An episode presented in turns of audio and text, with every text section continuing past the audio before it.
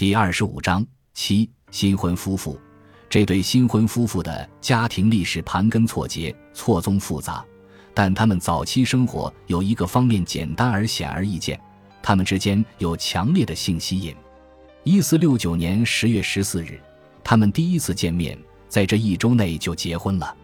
不到三个月，伊莎贝拉就有了身孕。安里克四世国王的不育症对国民来说是耻辱和担忧的来源。而伊莎贝拉在相当短的时间内就证明了自己的生育能力，对促成这门婚事有功的人们满意的看到，夫妻关系暖意融融而充满激情，两人都身体健康而强壮，精力充沛而果断有力。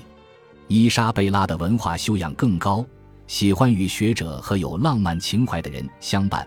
斐迪南是实干家，具有非凡的个人魅力。伊莎贝拉很想要个孩子。斐迪南也很乐意帮他实现这个梦想。除了身体的互相吸引之外，这对年轻人在其他方面也有很多共同点。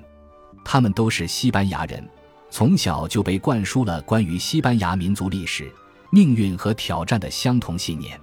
斐迪南第一次走进塞戈维亚城堡的大厅，仰望长长的西班牙基督徒君主的雕像群时，他在注视自己的祖先。也在观察伊莎贝拉的祖先。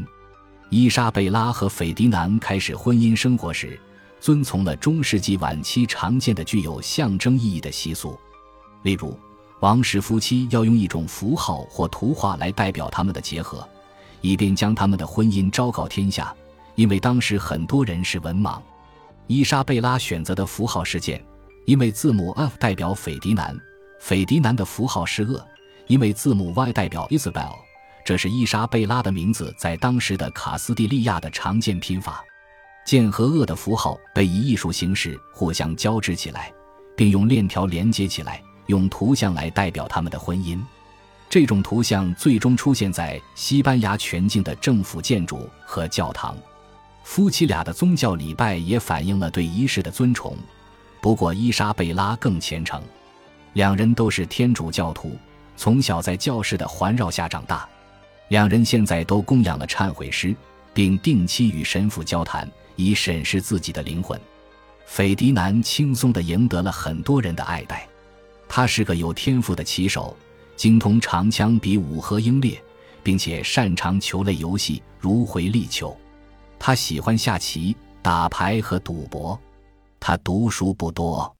伊莎贝拉对刺绣和编织感兴趣。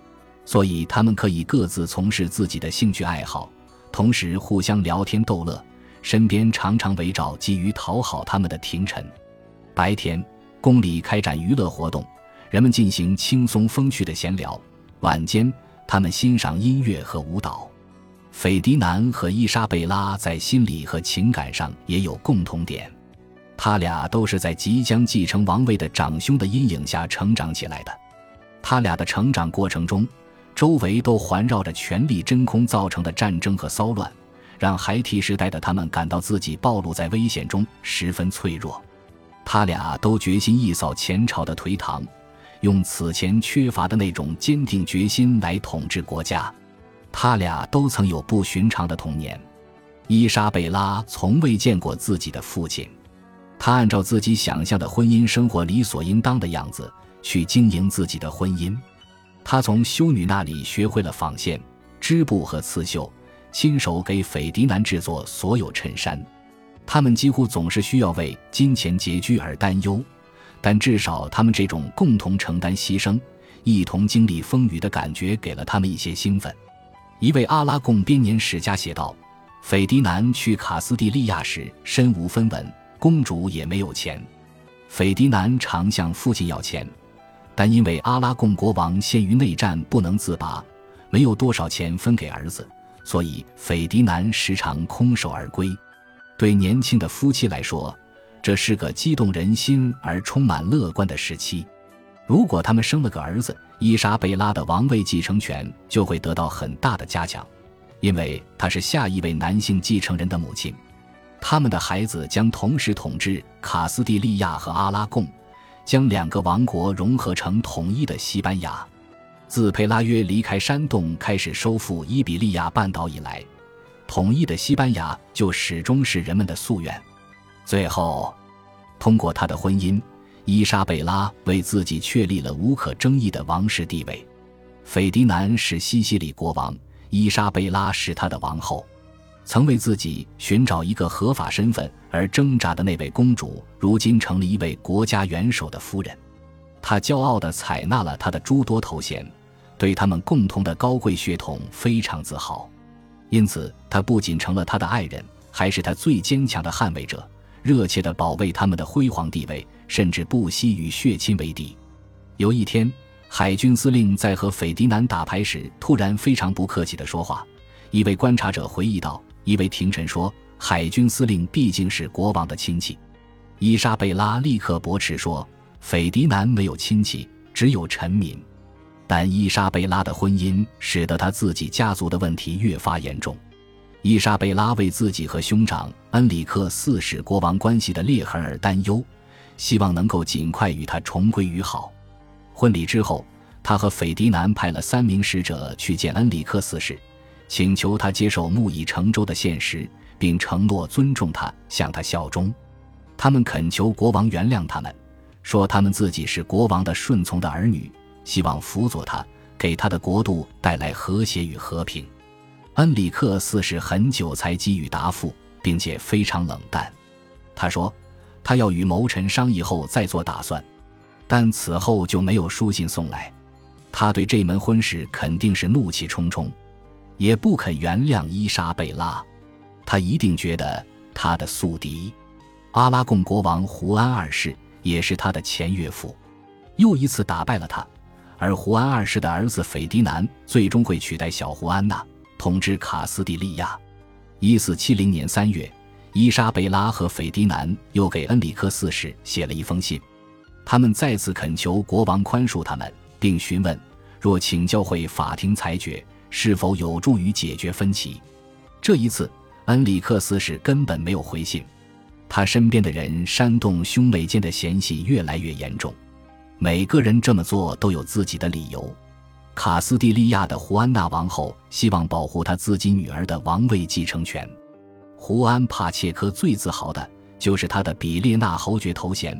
他如今对伊莎贝拉的婚姻忧心忡忡。因为比列纳侯爵头衔曾属于阿拉贡国王胡安二世，但还是在奥尔梅多战役之前，在那场战役中，阿尔瓦罗德卢纳打败了胡安二世。胡安帕切克担心胡安二世一家可能会把他们相信属于他们的东西收回。国王身边的其他人也肯定热切地指出，玉妹嫁给斐迪南就是公然向王兄挑战。在那个时代，绝大多数国王都不会对这种放肆行为善罢甘休。在那个时代，一个年轻女子居然为自己的婚姻大事当家做主，而不请求族长的批准，几乎是不可想象的。为了争取民意支持，伊莎贝拉发表了公开声明，解释她为什么嫁给斐迪南。为了确立自己的公信力，并强调自己目的的严肃性，他们在十月二十二日，也就是婚礼没几天之后，召开了第一次正式的国务会议。伊莎贝拉求助于那些他觉得有可能帮助恢复王族和睦的人。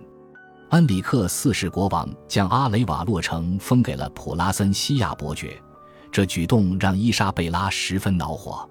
但伊莎贝拉还是给伯爵夫人写了一封亲切友好的信，讨论了局势，并强调自己对国王的忠诚。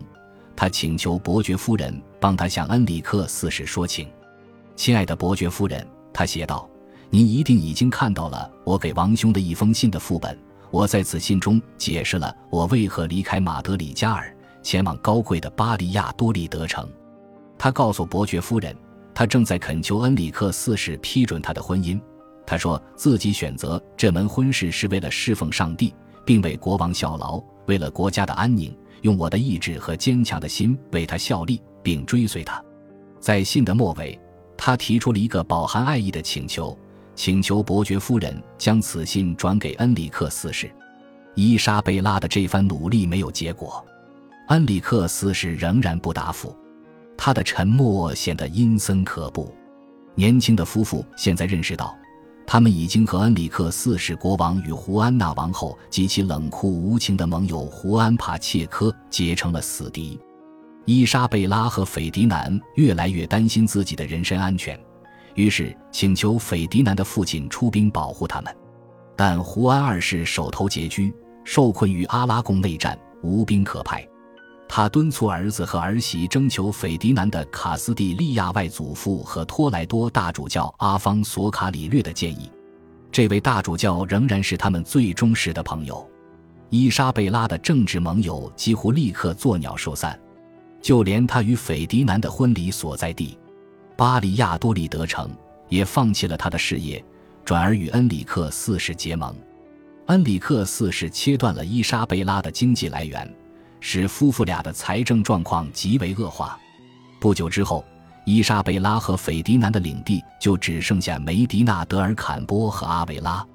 伊莎贝拉和斐迪南撤到了巴利亚多利德附近的杜埃尼亚斯镇，此地是卡里略大主教的势力范围。他们在此处寻找避风港。感谢您的收听，喜欢别忘了订阅加关注，主页有更多精彩内容。